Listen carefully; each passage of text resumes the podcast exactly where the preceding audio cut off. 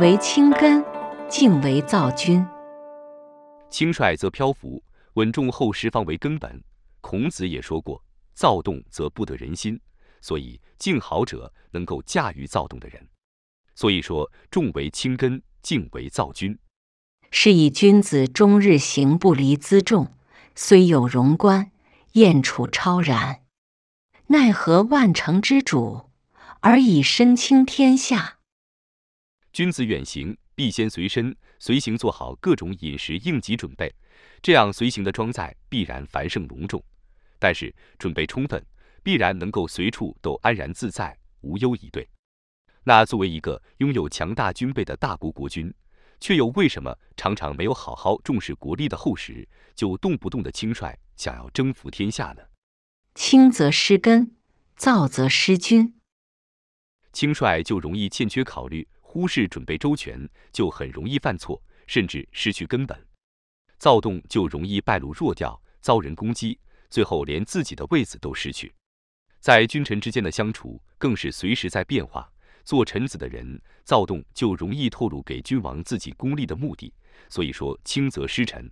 同样的，如果身为君王的人躁动，也容易导致军心不安，或者被下属抓住弱点或把柄。所以也说躁则失君。本篇文章所提到的轻重、躁境，纯粹谈的就是为政者的心境、态度。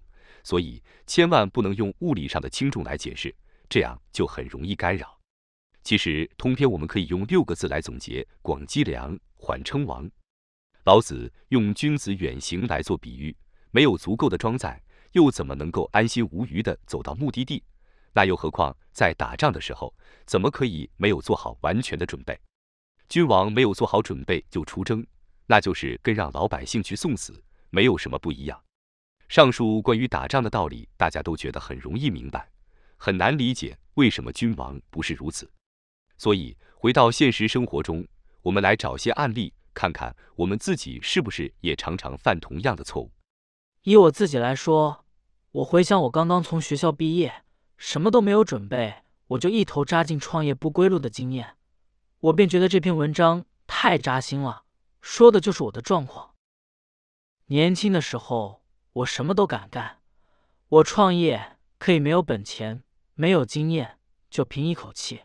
看别人做什么生意能够赚钱，拍着脑门，只要觉得自己也能干，那就往里一头扎进去了。也许年轻不懂什么叫失败，所以对于充分准备确实没有太多的概念。后来年纪稍长，创业的经历经验多了，就觉得自己有很多的知识，总以为凭着这些知识应该也能够在市场上有所斩获，于是。上上下下，起起伏伏，天天到处找客户，天天想着怎么用自己的能力，用自己手上的产品赶紧销售，赶紧变现。对于准备这个概念，从来都是觉得自己准备是足够的。但是后来我发现了，很多成功的人并不是这样做的。在过去创业的道路上，我总想着的是怎么活下来。怎么壮大？天天学习的是如何让自己自己的公司变得更强，业绩要做得更好，总以为这个才是经营的道理。您曾经也是这样理解、这样想吗？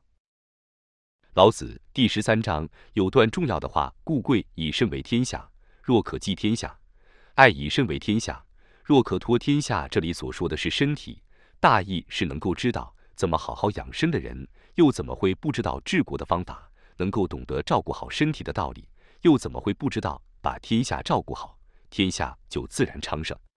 换句话说，照顾好身体跟照顾好公司其实都是一个意思。对于生命而言，身体的健康是根本；对于事业而言，公司的体制与生产力是根本。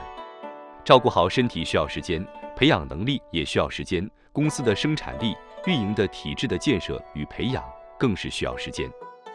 而我以为自己在做的是经营，其实做的不过是买卖而已。后来我开始有一些些体悟，认知了赚钱好像跟征战都有很类似的场景，天天到处想怎么赚钱，好像跟天天想怎么打胜仗没有什么不一样。然而在战国末年，秦国最后灭六国，实现了中国第一次真正意义上的大统一，难道靠的就是秦国很会打仗吗？从历史的长河回观过去，从商鞅倡议变法开始，前前后后是几代人的努力，从制度、教育、农耕、生产力、生产技术、军事技术等等，其实都是全面性的进步与革新，才有了最后的综合战力。从这样的经验跟案例，我便开始回想：孰为轻？孰为重？孰为静？孰为躁？在创业的道路上，因为轻率，因为造进，最后赔进去了公司，也赔进去了自己的青春，甚至赔上了家人的支持与生活质量。那如果作为一国之君呢？那又得赔上什么？那如果是在上班的职业道路上呢？轻率，那赔掉的也是领导对于自己的信任与托付，赔掉的更是下属们。追随自己的信任，得不偿失啊！最后，那如何才能做到厚重笃实呢？老子给我们的建议就是静，要在静上下功夫。可以从致虚静笃这个功夫开始，虚心以待，虚心以静，静而后能安，安而后能虑，虑而后能得。虚以待静，静而后重。当我们躁动的时候，是我们在追逐世界。当我们静定的时候，世界将围绕着我们转。感谢您的收听，本节目是易读《道德经》第三部“不败自胜”系列。